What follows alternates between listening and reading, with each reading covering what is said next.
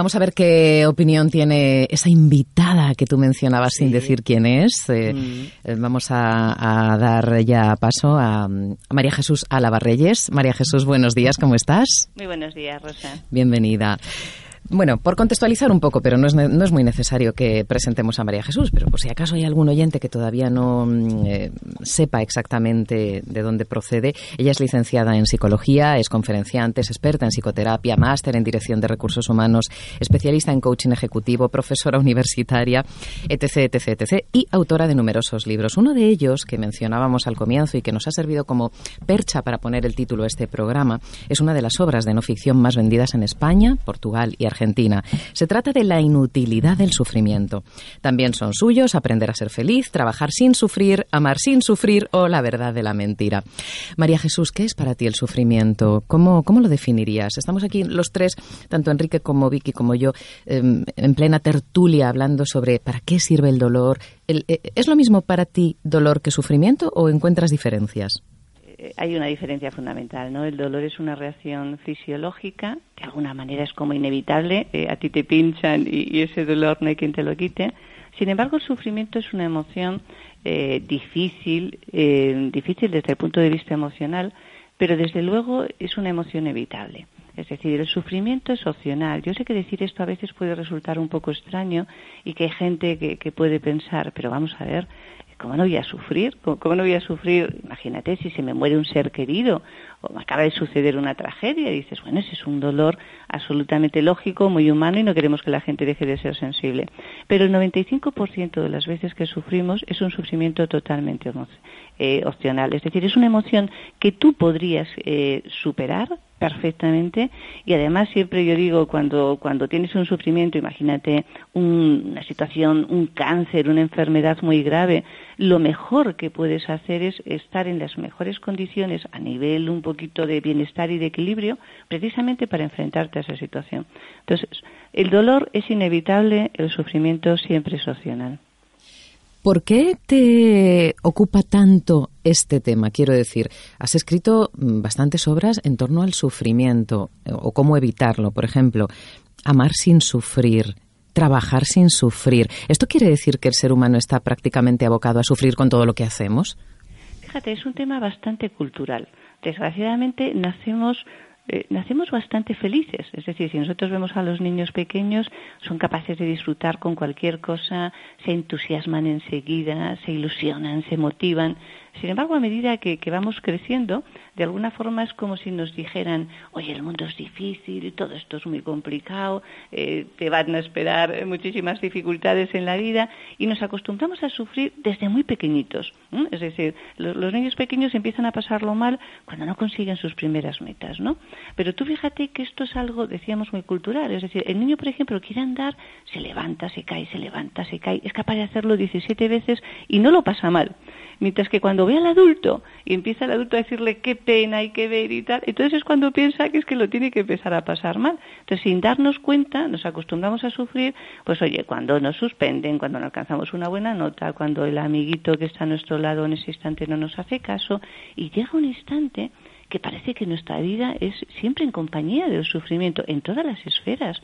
Fíjate, Rosa, nosotros hemos hecho un estudio muy potente, más de 15.000 personas, por ejemplo, en el trabajo, y dices, a ver, nos pasamos gran parte de nuestra vida en el trabajo. La gente ha aprendido a trabajar estando razonablemente bien. Pues no. Es decir, la mayoría de las personas, eh, el 40% tienen situaciones de ansiedad o de estrés, eh, a un 25% el trabajo les condiciona su vida de pareja, temas de comunicación prácticamente en un 70% de dificultades, y tú dices, ¿pero qué nos pasa? ¿Y qué nos pasa en el amor? El amor, ese sentimiento tan maravilloso, único, lo que nos hace vivir, eh, vibrar de alguna manera y tal. Caray, ¿por qué tiene que ir unido siempre amor a sufrimiento? Esto es una auténtica barbaridad.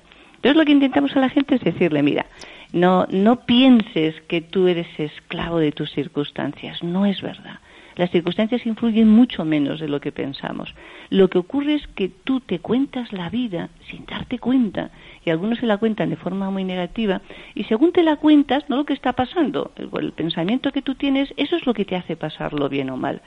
Si eres consciente de esos pensamientos y los controlas, controlarás tu vida y dejarás de sufrir dejarás de sufrir inútilmente, lo cual es un gran objetivo. Sí, sin lugar a dudas. Y en este programa mm, trabajamos por objetivos, nos marcamos objetivos y vamos a por ellos y con planes de acción concretos, con tiempo y demás, ¿no? Y mm, hablas de eh, que es muy generalizado relacionar amor y sufrimiento. Vamos a darle la vuelta a la tortilla. ¿Cómo podemos amar sin sufrir? Fíjate que a veces se dice que del amor al desamor solo hay un paso y es el paso del tiempo, ¿no? ¿Cómo ah. podemos amar sin ¡Qué bueno! ¿Cómo podemos amar sin sufrir? A ver, evidentemente eh, disfrutando siempre de lo mejor de la relación, pero sin dejar que nuestras emociones eh, nos lleven por determinados derroteros donde, donde caemos prácticamente en un abismo. Es decir, en el amor, como todo en la vida, tienes que tener un poquito de cabeza. Y, nuestra inteligencia, y nuestra mente, no es solo para coger y funciones muy intelectuales. No, si el amor es lo que más te preocupa, cuando piensas que te estás enamorando de una persona, que tienes esa primera visión y, y todo te empieza a hacer cosquillas y dices, bueno, muy bien, pero a ver, vamos a analizar un poco de verdad, vamos a analizar cómo eres tú, cómo es la otra persona, si realmente vais a ser eh, compatibles en vuestra vida, es decir, no apostemos, por ejemplo, por relaciones que están condenadas al fracaso. Aquí constantemente nos vienen personas, tanto hombres y mujeres, ¿eh? fíjate que los hombres te dicen, ah, los hombres van poco al psicólogo, es verdad. 70% hombres, 30% hombres, 70% mujeres. Y cuando van son por temas de trabajo, no es cierto. El 25% de los hombres que vienen es por temas de pareja. Pero cuando vienen, porque lo están pasando mal en ese momento, muchas veces dices, caray, pero hombre, eh, pero no, te diste cuenta desde el principio que esto era como una relación imposible. O sea, primero hay que poner un poquito de cabeza. Y lo segundo, tienes que tener una serie de cosas muy claras. Nosotros siempre decimos que en el amor hay que hacer un acuerdo a menos de mínimos. Y en ese acuerdo hay un punto fundamental que es el respeto. Cuando tú ves que la otra persona no te está respetando en lo esencial y no te fíes nunca de las palabras, analiza los hechos, que es lo que realmente tiene validez, cuando ves que ese respeto no existe, que, por encima de todo está su propio egoísmo o que su felicidad es a base de tu imposición, es decir, hay muchas personas que, que se sienten bien machacando literalmente a la otra persona. Tú analizas una serie de variables y entonces te das cuenta a ver si esa relación tiene algún viso de futuro o no si a pesar de que no está bien puede ser, eh, podemos ponerles unas tiritas y puede seguir funcionando y lo podemos reconducir, o si realmente es una relación condenada siempre al fracaso. Y, desgraciadamente, eh, cuando digo no nos han enseñado a amar, es porque nos parece normal que una persona esté bien a costa de otra. Es decir, las juventudes actuales, los adolescentes actuales, eh, no, sé, nos ponen los pelos de punta cuando te vienen y, no se dan cuenta que desde el principio una de las dos personas, y desgraciadamente con más frecuencia son las chicas, pero también los chicos, está siendo supeditada por completo a la otra y acepta ese papel. Es como si perdieras ya tu libertad. A ver, amor sin libertad no es amor de verdad. Eso se llama otra cosa. María Jesús, eh, Enrique Jurado quiere, quiere hacerte una pregunta. Adelante, Quique. Hola, María Jesús. Muchísimas gracias por estar con nosotros. Es un honor tenerte en el programa. Y yo te quería hacer una pregunta. Em, ¿No crees que todo esto que estás comentando tiene muchísimo que ver con que los propios padres de estos adolescentes Em, han generado esa dependencia emocional en esas parejas donde yo tengo un vacío personal y emocional y entonces quiero que mi pareja cubra ese vacío y, recíprocamente. Entonces eso es lo que están viendo los niños y es lo que están llevando también a su adolescencia. ¿No crees que el gran problema debería ser en resolver eh, esta situación, sobre todo en los adultos, donde estoy viendo que hay un porcentaje y, no mayoritario, es que estoy viendo que es un porcentaje superior incluso al 90%, ¿no? Donde veo a mi alrededor todos lo que son las parejas y difícilmente estoy viendo parejas sanas, parejas que realmente respetan, que se quieren, que se admiran, que se dejan sus espacios. Y, creo que eso es un tema cultural. ¿Cómo, cómo lo ves tú, María Jesús? Pues fíjate, Enrique, estamos totalmente de acuerdo. Y además esto que, que los las has expuesto con mucha claridad, es un auténtico drama. Es decir, a ver, los hijos aprenden básicamente por modelo. Y es cierto que ese es el modelo que están viendo en, en la mayoría de los casos. Es decir, una relación muy descompensada donde una de las dos personas, entre comillas, parece que vive a costa de la otra. Y con esas dependencias eh, muy enfermizas, que es lo que a ellos les empieza a ocurrir. Luego, cuando son adolescentes, empiezan sus primeras relaciones. Fíjate que nosotros hicimos otro estudio sobre la felicidad y, los dividimos por grupos de edades y diferentes categorías y, y nos impactó mucho, porque en este caso la hipótesis no era esa, que el grupo menos feliz era el de gente joven de 18 a 30 años. 18 a 30 años. Y cuando les preguntamos, oye, pero, pero hombre, con esa edad, ¿cómo es posible que te sientas infeliz? La respuesta que nos dieron, no es porque estaba difícil el mundo de trabajo, no sé, no, no, la respuesta que nos dieron es, es que no me siento suficientemente querido, suficientemente querido. Y le dices, ¿cómo? Y te dice, bueno, sí, a mí mis padres me quieren, tal, no sé qué, pero oye, ahora te enfrentas a la vida y, y, yo no siento que la gente que está a mi alrededor me quiera como yo necesitaría que me quisieran. Tú dices, bueno, qué mal lo hemos hecho. Es decir, en educación hay un tema que, que es probablemente el principal error que estamos cometiendo con las nuevas generaciones, que es la sobreprotección. es, es, esto, es, esto es dejarles como ya prácticamente con muletas para toda su vida. Es decir, les estamos dando todo, todo de pequeños a cambio de nada. Empiezan por no dar valor a las cosas, terminan por no dar valor a las personas y las relaciones afectivas para ellos les resulta como muy normal que, que, sean unas relaciones ventajistas, lo que decimos, que uno, que uno sean relaciones totalmente posesivas. A ver, una relación sana siempre debe ser una relación en libertad, respetando lo mejor de cada persona, dejando además que siga su propio desarrollo, intentar enriquecernos mutuamente. Esto, desgraciadamente, tú analizas la mayoría de las parejas la mayoría de las parejas, fíjate Enrique, seguro que tú lo has contemplado además, independientemente del nivel, origen, estatus, es decir, esto no es un tema que dices, no, personas con nivel sociocultural muy bajito son más dependientes en absoluto. Personas con niveles muy altos presentan estas dependencias enfermizas. Entonces, por eso es tan importante enseñarles desde pequeños, por eso yo siempre insisto mucho y que hay que tener las cosas muy claras en educación. Si queremos educar en libertad, pero también en responsabilidad, si queremos además que los adolescentes, los jóvenes, tengan recursos para la vida. Hay un error que siempre decimos y es, a veces a mí me dicen, claro, usted dice que tenemos que dejar que los niños, los adolescentes se frustren. Digo, claro que sí. Porque si les vamos quitando todo, todo, es decir, todas las piedras del camino, en el momento en que nosotros no estemos, no sabrán qué hacer. No tienen recursos ante la vida en las dificultades. Y esto es un drama enorme. Y quien no tiene recursos, lo que hace es que inmediatamente se, se coge a alguien, se le cuelga del cuello, como para decir, bueno, llévame siempre ya encima de ti, ¿no? Y crea una dependencia muy enfermiza. Sí, además creo que todo lo que es ahora mismo las redes sociales, todo que se, se vuelven adictos a ellos porque buscan esos pequeños chutes, ¿no? De, entiendo, de subiditas de, de sensación de que alguien me quiere, ¿no? A través de los likes, a través de los Instagrams, Facebook, etcétera. Y desde ahí, pues los padres es que creo que necesitamos eh, generar una educación emocional que nosotros no hemos tenido, pero por lo menos sí que si tenemos esa responsabilidad, por lo menos empezar a cambiarlo desde ya. Pero claro, el cambio entiendo que a la gente pues dice, es que no tengo tiempo para cambiar, yo ya mi edad, etcétera. Entonces, ¿qué, qué, qué, qué dices a ese tipo de padres, no? Que cuando les enfrentas con esta situación intentan escurrir el bulto. Fíjate, Enrique, siempre les decimos, no hay opción o dejas de ser padre o lo asumes. Y si lo asumes es una realidad muy diferente a la que tú viviste, pero que realmente es la que les está condicionando y marcando la vida de tus hijos. El tema de las redes sociales y toda la adición, no solamente a las redes, internet, los juegos, eh, es algo muy preocupante porque es como si hubiera eh, invadido la vida un poco de nuestros hijos. Es decir, tú ves desde pequeños, ¿eh? y desde pequeños me refiero con cuatro o cinco años, eh, aquí por ejemplo vienen padres de niños muy pequeños y vienen adultos de 90 años. Bueno, a mí me llama la atención que tú vas, por ejemplo, a la sala de espera y ves a niños de cuatro o cinco años que están con sus maquinitas, los padres al lado sin hablar nada con ellos, y tú dices, luego se nos quejarán y luego nos dirán que es que, que, que no hay forma, que están siempre absolutamente absortos, inmersos, pero si es que estamos dejando que esas redes sociales, digamos ese mundo tecnológico, invada la propia realidad de nuestros hijos y ocupe un espacio que estaría realmente, debería de estar reservado no solamente a las relaciones de familia, que por supuesto,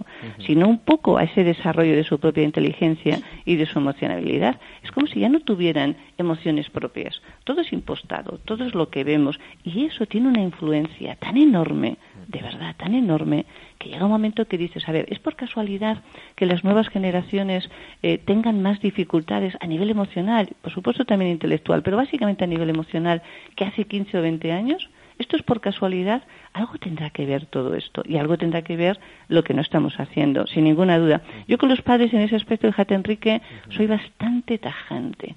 Es decir, ahí les digo, mira, vamos a ver, si tú eres padre, tienes que asumir tu responsabilidad, porque las consecuencias van a ser trágicas. A lo mejor ahora no las ves, pero dentro de un tiempo no te lo perdonarás. Como nosotros desde la psicología sí que lo estamos viendo, no te vamos a dejar escapar. Yo la semana ayer, por ejemplo, hoy es miércoles, ayer martes a unos padres les decía, perdona, aquí una vez que se viene ya no te dejamos escapar. sí, es como si pasasen por fin de la adolescencia a la madurez, ¿no? Claro, ¿Cuántos, cuántos eh, adultos hay que se quedaron estancados en la adolescencia, verdad? totalmente. Es verdad. ¿Y qué te quiere comentar? Sí. sí, hola María Jesús, soy Vicky. buenas, Vicky. Buenos días, encantada de, de escucharte, tantas, tantas palabras tan sabias. Muchas gracias. Mira, yo últimamente, em, a mí me sorprende muchísimo cómo lo que comentabais de las relaciones adolescentes, cómo se dan y el grado tan alto que hay de de incluso de acoso y bueno, unas situaciones complicadas. Entonces yo preguntaba a muchas niñas adolescentes por qué, cuál es la razón por la que ellas que tienen tanta libertad para elegir, tanta información y tanta capacidad ¿no? para, para poder hacer con su vida lo que quieran, estaban permitiendo este tipo de situaciones. Y me sorprendió muchísimo una respuesta que coincidía en todos los casos, que era el miedo a la soledad tan grande que tienen los adolescentes. Y claro, eso a mí me hizo reflexionar un poco en la velocidad en la que todo sucede hoy en día gracias a todas estas redes de información en las que todo se comparte rapidísimo, ¿no? Y yo pensaba, bueno, qué difícil también hacer algo y que enseguida te veas expuesto públicamente, pues bien a través de los grupos de WhatsApp, en redes sociales, ¿no? Y quizás un poco de descontrol con la información. Y, claro, esto es una realidad que de momento no va a parar. Entonces, ¿cómo crees que podríamos integrar toda esta necesidad de aceptación que vemos a través de las redes, todo este miedo a que lo que hagas rápidamente se vea expuesto en un grupo del que te pueden expulsar, ¿no? ¿Cómo se podría aconsejarles o incluso nosotros también integrarlo en nuestra propia vida? Hay un tema muy, muy claro y es efectivamente las nuevas generaciones tienen muchísima información. Hmm. Información que la mayoría de las veces no han sido capaces de interiorizar adecuadamente. Dice, tienen mucha libertad. Pues eh, aparentemente hmm. tienen menos libertad eh, interna porque tienen menos libertad de elección porque efectivamente son más inseguros y esto es algo que te llama mucho la atención. Hay un equipo que nosotros siempre decimos que no se termina de, consolidar, ¿no? Y es el equipo educadores padres. Es decir, yo siempre les digo, a ver, cuando, por ejemplo, estamos en un colegio, estamos dando charlas con educadores, siempre les digo, a ver, vuestro equipo no son vuestros compañeros, que también, pero vuestro equipo fundamentalmente son los padres de cada uno de vuestros alumnos. Si nos pusiéramos de acuerdo, de verdad, en, estas etapas que son tan fundamentales. Y, a ver, los profesores tienen mucho que mostrar y que enseñar a los padres. Es un mundo que a veces ellos desconocen o no tienen ese acceso. Y por otra parte, el comportamiento, la conducta del niño, de la niña en casa, sabemos que, en multitud de ocasiones difiere totalmente de la que tiene a otro nivel. Entonces dices, ¿qué hacemos con ellos? ¿Cómo les preparamos de verdad? A ver, ¿tenemos que ser valientes? Sí pero no alocados, por favor. Mira, yo ayer me, enseñaba un papá de un niño de ocho años que le habían invitado un compañero de, de su clase, ocho años, ¿eh? Y les había invitado a la clase y tal a una película que él había visto que estaba catalogada para mayores de doce años. Entonces le había puesto a los otros padres, le había dicho, oye, perdonadme, que tienen ocho años, el mío es más, es de los pequeños, aún tiene siete. Dice, ¿cómo es posible que les mandemos a una película, hayáis pensado en una película de doce años? Contestación de la madre del cumpleaños es que a los niños les gusta ya ser mayores. Ya, claro. Esta es la barbaridad. Es decir, tienen que vivir cada etapa. Ahora mismo les estamos acelerando. Hmm. Ellos aparentemente están como muy contentos adoptando posturas de, de personas más mayores y en el fondo se va produciendo un desequilibrio emocional enorme. Es decir, la formación pero la formación en cuanto a aprendizaje, no, no, no darles simplemente conocimientos que lo interiorizasen, de todos estos peligros son fundamentales. Es decir, ahí la solución es la educación emocional, emocional desde el principio, en el que vean claramente cuáles son las repercusiones, es decir, en el que aprendan a conocerse mejor.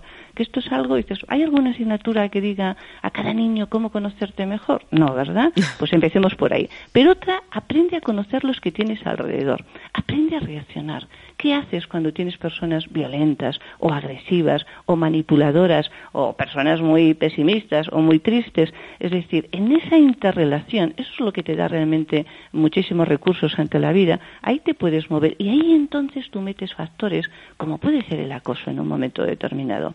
El acoso o la agresividad más manifiesta, ¿no? Como puede ser el despotismo, que presentan también como muchos críos, como puede ser esas dependencias, esa deseabilidad social, esa necesidad de caer bien a todo el mundo, que, hace que prácticamente no tengas vida propia. Vivo en función de, de, lo que me dice este grupito, o el líder del grupito, o esta niña que es la que maneja un poquito a todas las demás.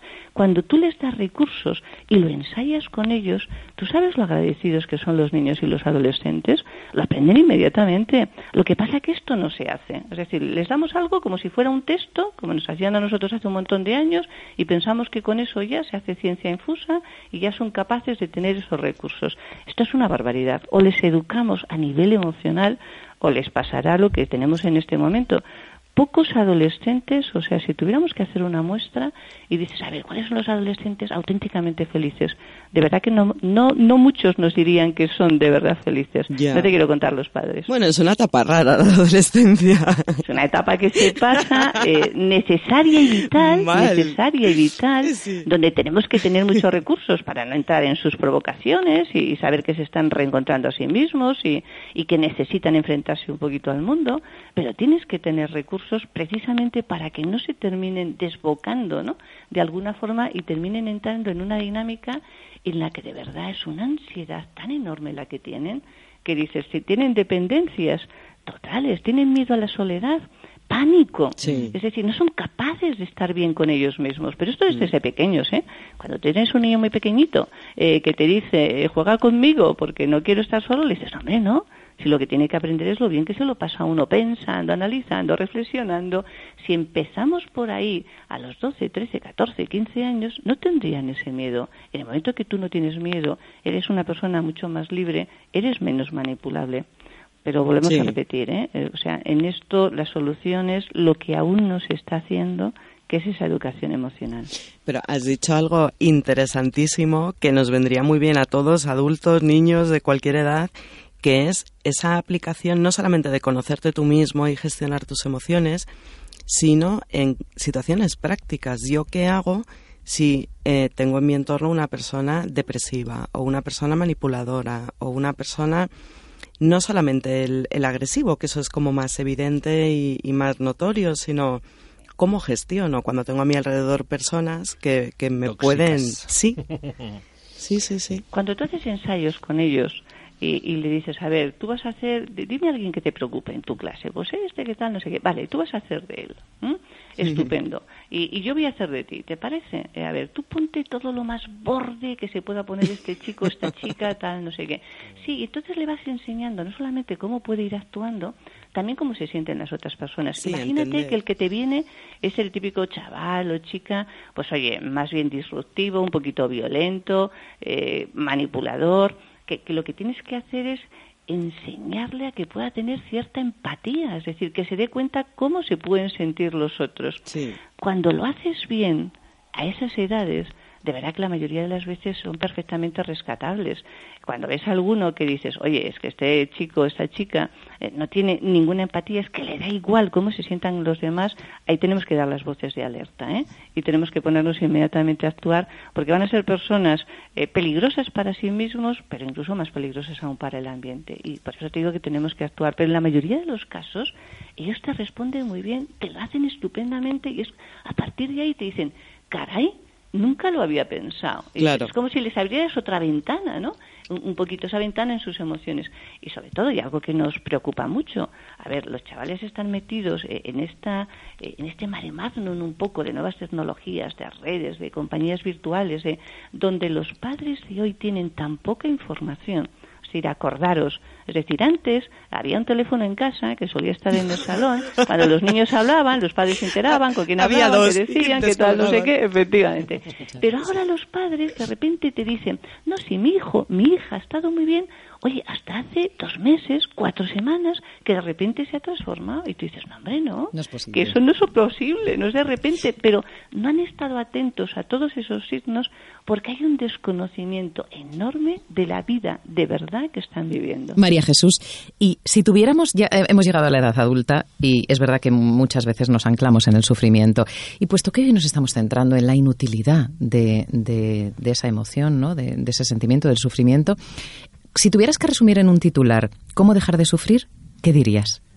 Pues yo te diría, no dar vueltas a hechos que ya han pasado, que es lo que hace la mayoría de la gente, se siente fastidiados, tal, no sé qué, y centrarte en cómo te puedes sentir bien. Te puedes contar la vida siendo realista sin sufrir. Esto es un tema absolutamente esencial. Es decir, si, si somos conscientes de que tenemos el privilegio, hay gente que dice, bueno, la vida, esto es un desastre. Y dice, no, la vida es un privilegio. Mm. Si tú eres consciente que tienes ese privilegio, en ese momento dices, a ver, ¿cómo la puedo vivir de la mejor manera? ¿Mm? ¿Cómo puedo realmente ser feliz? ¿Cómo puedo dejar de sufrir inútilmente? Y en ese instante es cuando coges y dices, valora, empieza a valorar que es una de las cosas que hacemos con los adultos. Te vienen y te cuentan todos sus males. Y tú le dices, bueno, ¿y los bienes dónde están? A ver, cuéntame lo otro. ¿Por qué solamente te estás centrando en esto? ¿Por qué no empiezas a valorar todo lo que realmente tienes? ¿Por qué no te das cuenta que la mayor fuente de felicidad está, fíjate, no solamente en valorar, sino en ayudar a los demás? Una persona que es mínimamente sensible se siente maravillosamente bien cuando está ayudando a otra persona a conseguir algo en ese momento. Pero sobre todo se siente muy bien cuando se siente en coherencia consigo mismo. Esto es un tema crucial, que la mayoría de, los adultos, cuando tú les pasas la prueba del algodón y le dices, ¿crees que eres coherente en tu vida con lo que haces y con lo que mm, pensabas que debías de hacer por lo menos? ¿Crees que estás siendo coherente, de verdad? ¿Crees que estás siendo una persona comprometida? ¿Crees que estás siendo una persona eh, que te estás queriendo bien, bien, eh? A ti mismo, a ti misma esto es un tema esencial. Es muy probable que muchas personas en este momento, María Jesús, se hayan removido con, esta tertulia que, hemos mantenido. Si eh, precisaran más información acerca de lo que tú haces, de tu trabajo, o si quisieran contactar contigo, pues les podemos remitir, por ejemplo, a tu centro de psicología, alabarreyes.com. Ahí encuentran toda la información y pueden abundar en tus libros, en tu trabajo, en todo lo que hacéis desde el centro, en las investigaciones que realizas, en los estudios que publicas y demás. María Jesús Alabarreyes, muchísimas gracias por estar con nosotros. Muchas gracias, Rosa. Y solamente mm, termino con una cosa. La mayoría de las personas piensan que su caso no tiene solución. yo, me encuentro mal y me encuentro mal por lo que me está pasando. Y cuando te viene un psicólogo te dicen, pero ¿usted qué va a hacer? Usted no puede quitar mi jefe, ni me puede cambiar estos compañeros, ni a mi mujer que es insoportable. Y le dices, es verdad, pero lo que sí que podemos hacer es que la realidad que tienes la vivas de la mejor forma, que eso es lo que nunca te han enseñado. Pues con esto nos quedamos. Muchísimas gracias, María Jesús. Un enorme. Gracias a vosotros. Que tengas muy buen día. Adiós.